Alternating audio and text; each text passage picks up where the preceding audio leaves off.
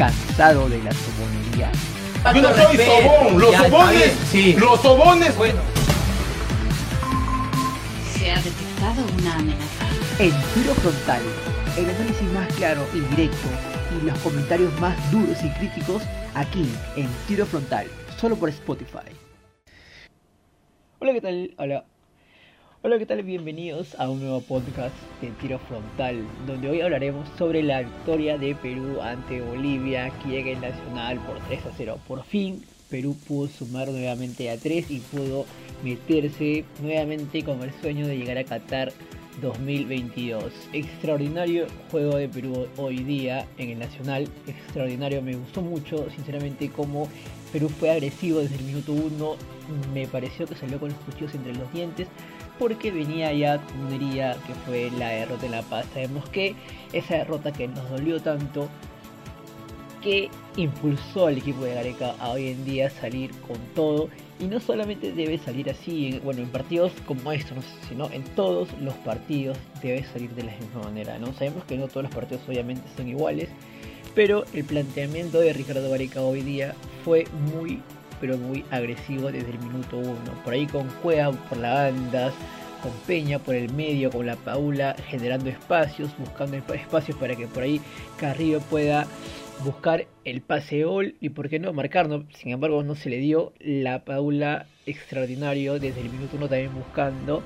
Y es por ello que creo hoy en día, si no es cierto, mencioné en capítulos atrás que por ahí Perú no podría tener chances. Creo que si Perú mantiene este nivel y si logra sacar un resultado positivo en Caracas y en Venezuela, por ahí se vuelve a meter en la pelea, ¿no? Habría que ver cómo se va moviendo la tabla con otros resultados, habría que jugar nuevamente con la calculadora, por ahí sí a Perú le alcanza, pero con un triunfo en Caracas, pero con un triunfo en Venezuela, creo que Perú se podría poner a punto, ¿no? Revisando las estadísticas del partido, Perú fue ampliamente superior, ¿no? Tuvo 15 remates contra 7 de Bolivia, de los cuales 6 fueron al arco de Perú y solamente 3 de Bolivia. Bolivia por ahí tuvo una o dos ocasiones que generaron peligro. En cambio, Perú en el segundo tiempo entró un poco más pasivo, pero buscando los remates, buscando el gol. Sin embargo, esto no se dio. ¿no? Perú los, primeros 30 minutos fueron de total posesión de Perú, to- total dominio. Bolivia prácticamente parecía no ha habido en el campo de juego. Perú,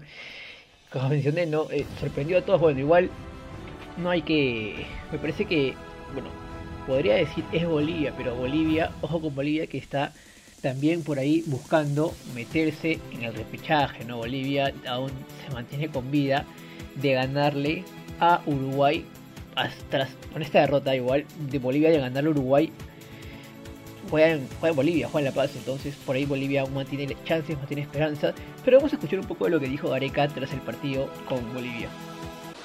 Bueno, yo creo que el equipo ha, ha- tenido buenos rendimientos en, en otros partidos. El partido que le ganó a Chile eh, acá de local también tuvo rendimiento alto. Eh, no sé, o sea, no, no podría decir cuál es el mejor partido hasta el momento. Lo que sí había que ganar y ganó el equipo y ganó convincentemente. Yo creo que eso es eh, para destacar, es para felicitar a los muchachos realmente porque, bueno, estamos en una- situación de todas las finales que vamos a jugar, está la primer final y bueno, y el equipo lo pudo sacar adelante, así que eso es eh, muy valorable. Eso es, Ricardo lo dijo, ¿no? Habría que ganar, había que ganar. Entonces, en lo personal a mí no me importa jugar bien, ¿no? Yo quiero ganar, entonces a eso apunta la selección. Está bien, me, si se da jugar bien y ganar, bienvenido sea, pero la importancia de hoy en día, y Gareca ya lo dijo, son finales. Entonces las finales se ganan. No importa si lo juegas bien, si lo juegas mal, la idea es ganar los partidos. Yo creo que Gareca sabe que está jugándose las últimas chances, sabe que no tiene más opciones de perder. Entonces, ¿saben qué muchachos? Hay que meter todo y hay que ganar los partidos. Si jugamos bien, si tocamos bien, dale. Pero yo creo que hoy en día, como mencioné también en un capítulo anterior, creo que Perú se había acostumbrado a jugar más que todo el fulbito, ¿no? Esa frase del chocolate, que en lo personal también es una frase que no debería usarse porque eso está bien para el fulbito, para las pichangas de barrio, pero hay que ser profesional, hombre. O sea, si vas a jugar un partido de nivel mundial, ¿sabes qué? Tómate la seriedad del caso Y hay que jugar como, hay que, hay que jugar bien, pero no estar por ahí dándose la del bacán, que sí, que chocolate. Entonces, Careca ya lo dijo, ¿no? había que ganar y se ganó. Ahora, quedan finales y vamos a ver cómo la selección afronta los partidos que, que, se vienen. Por ejemplo, hay que ir a jugar a Caracas. Vamos a ver si con Venezuela se rectifica, se, se, mantiene, se rectifica, se mantiene este buen juego que ha mostrado hoy en día Perú. Esperemos que sí, de verdad.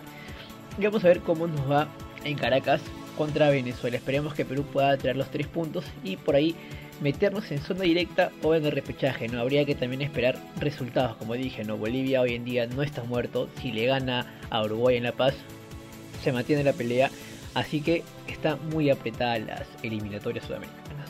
Y esto ha sido todo en el podcast de hoy, espero que me puedan escuchar en el siguiente capítulo y espero encontrarnos pronto. Así que nos vemos en un próximo episodio. Yo no soy sobón, los sobones, sí. los sobones. Bueno. Tiro frontal, todos los jueves por Spotify. La frontalidad es lo primero. Y si no eres frontal, a tu casa.